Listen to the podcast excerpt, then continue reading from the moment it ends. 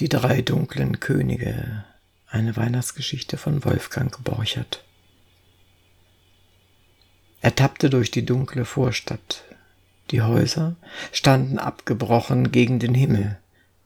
Der Mond fehlte und das Pflaster war erschrocken über den späten Schritt. Dann fand er eine alte Planke.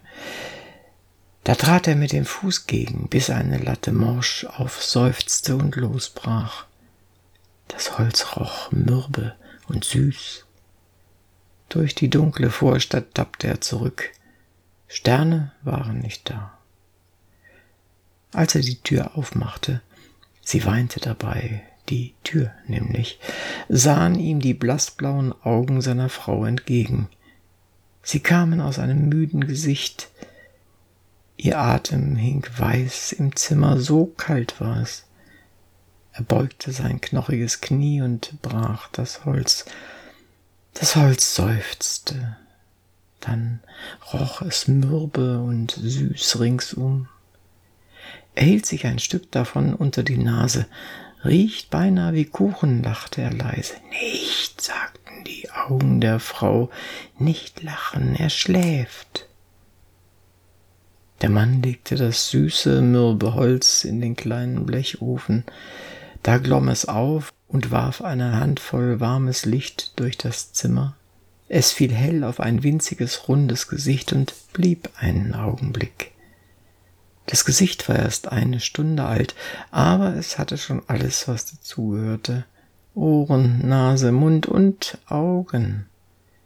Die Augen mussten groß sein, das konnte man sehen, obgleich sie zu waren, aber der Mund war offen und es pustete leise heraus. Nase und Ohren waren rot. Er lebt, dachte die Mutter, das kleine Gesicht schlief. Da sind noch Haferflocken, sagte der Mann. Ja, antwortete die Frau, das ist gut. Es ist kalt. Der Mann nahm noch von dem süßen, weichen Holz. Nun hat sie ihr Kind gekriegt und muss frieren, dachte er aber er hatte keinen, dem er dafür die Fäuste ins Gesicht schlagen konnte. Als er die Ofentür aufmachte, fiel wieder eine Handvoll Licht über das schlafende Gesicht. Die Frau sagte leise, Guck, wie ein Heiligenschein, siehst du? Heiligenschein, dachte er, und er hatte keinen, dem er die Fäuste ins Gesicht schlagen konnte. Dann waren welche an der Tür. Wir sahen das Licht, sagten sie vom Fenster. Wir wollen uns zehn Minuten hinsetzen. Aber wir haben ein Kind, sagte der Mann zu ihnen. Da sagten sie nichts weiter, aber sie kamen doch ins Zimmer, stießen Nebel aus den Nasen und hoben die Füße hoch. Wir sind ganz leise, flüsterten sie und hoben die Füße hoch. Dann fiel das Licht auf sie. Drei waren es, in drei alten Uniformen. Einer hatte einen Pappkarton, einer einen Sack und der dritte keine Hände. Erfroren, sagte er und hielt die Stümpe hoch. Dann drehte er dem Mann die Manteltaschen hin. Tabak war drin und dünnes Papier. Sie drehten Zigaretten, aber die Frau sagte, nicht das Kind. Da gingen die vier vor die Tür, und ihre Zigaretten waren vier Punkte in der Nacht. Der eine hatte dicke, umwickelte Füße. Er nahm ein Stück Holz von seinem Sack. Ein Esel, sagte er. Ich habe sieben Monate lang daran geschnitzt. Für das Kind. Das sagte er und gab es dem Mann.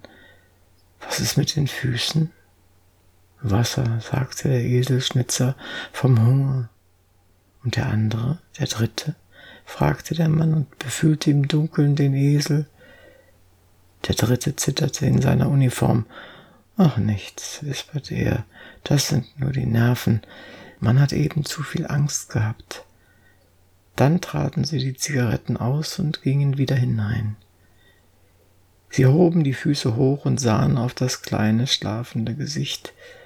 Der Zitternde nahm aus seinem Pappkarton zwei gelbe Bonbons und sagte dazu für die Frau sind die.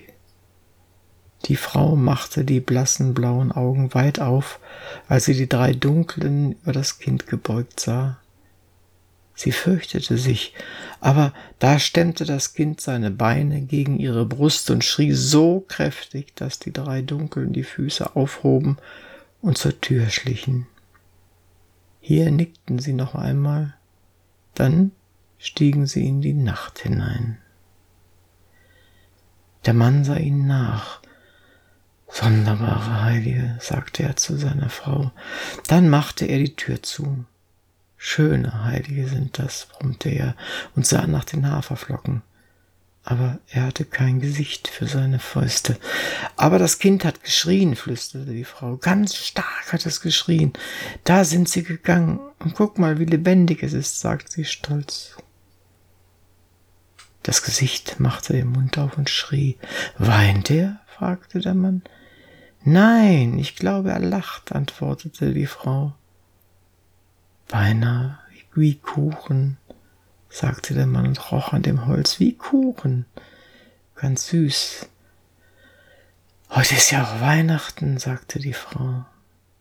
Ja, Weihnachten, brummte er, und vom Ofen her fiel eine Handvoll Licht auf das kleine, schlafende Gesicht. Sie hörten die drei dunklen Könige eine Weihnachtsgeschichte von Wolfgang Borchert. Es las Uwe Kulnig.